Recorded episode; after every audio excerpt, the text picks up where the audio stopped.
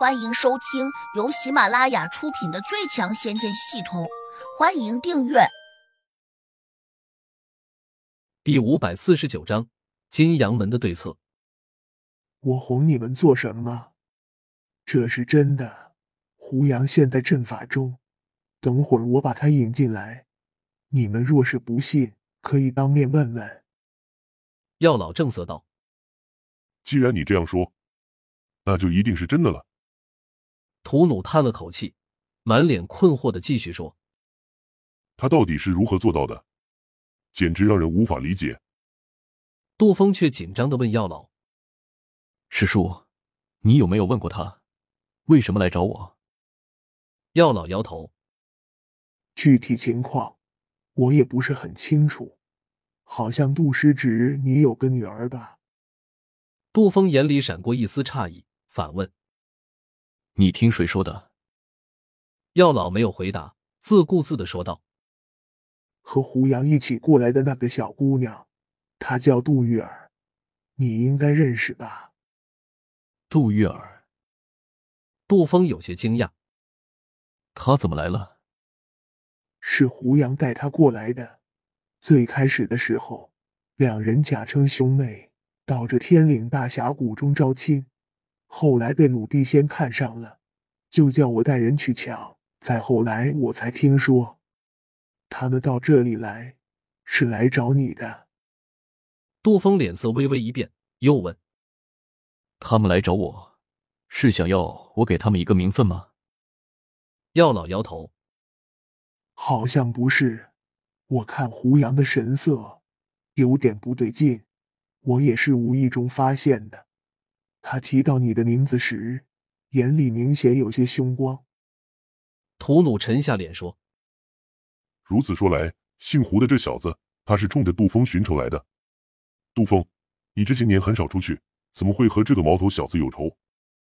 杜峰神情微变，低声念道：“他姓胡，京城胡家和他是什么关系？”屠鲁和药老相视了一眼，随即点了下头。两人似乎都明白了什么。杜师侄，你当年是不是害过京城胡家的人？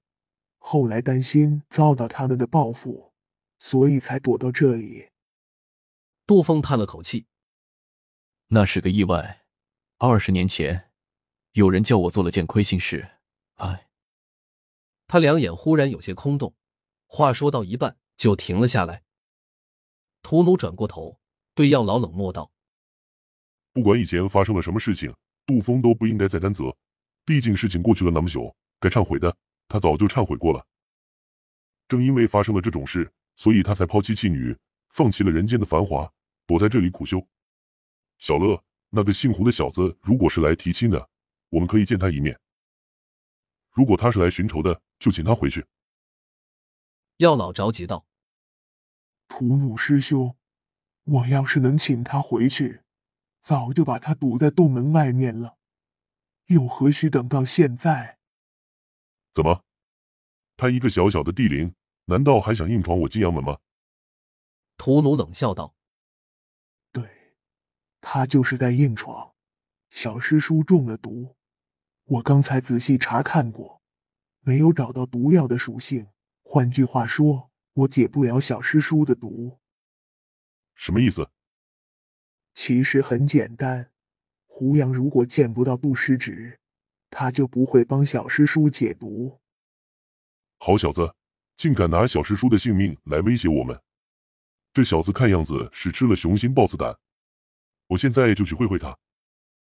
说着，屠努便要往外走，药老连忙阻止道：“师兄，他随身带着厉害的法宝，且还跟着一只厉害的虫兽。”就连小师叔和他正面过招，也没有明显占到上风。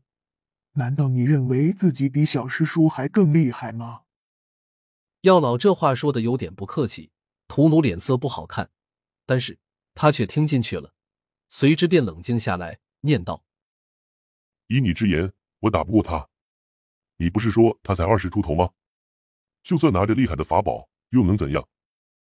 顿顿，他又问。你刚才说这小子处于地灵几级呢？七级。多少？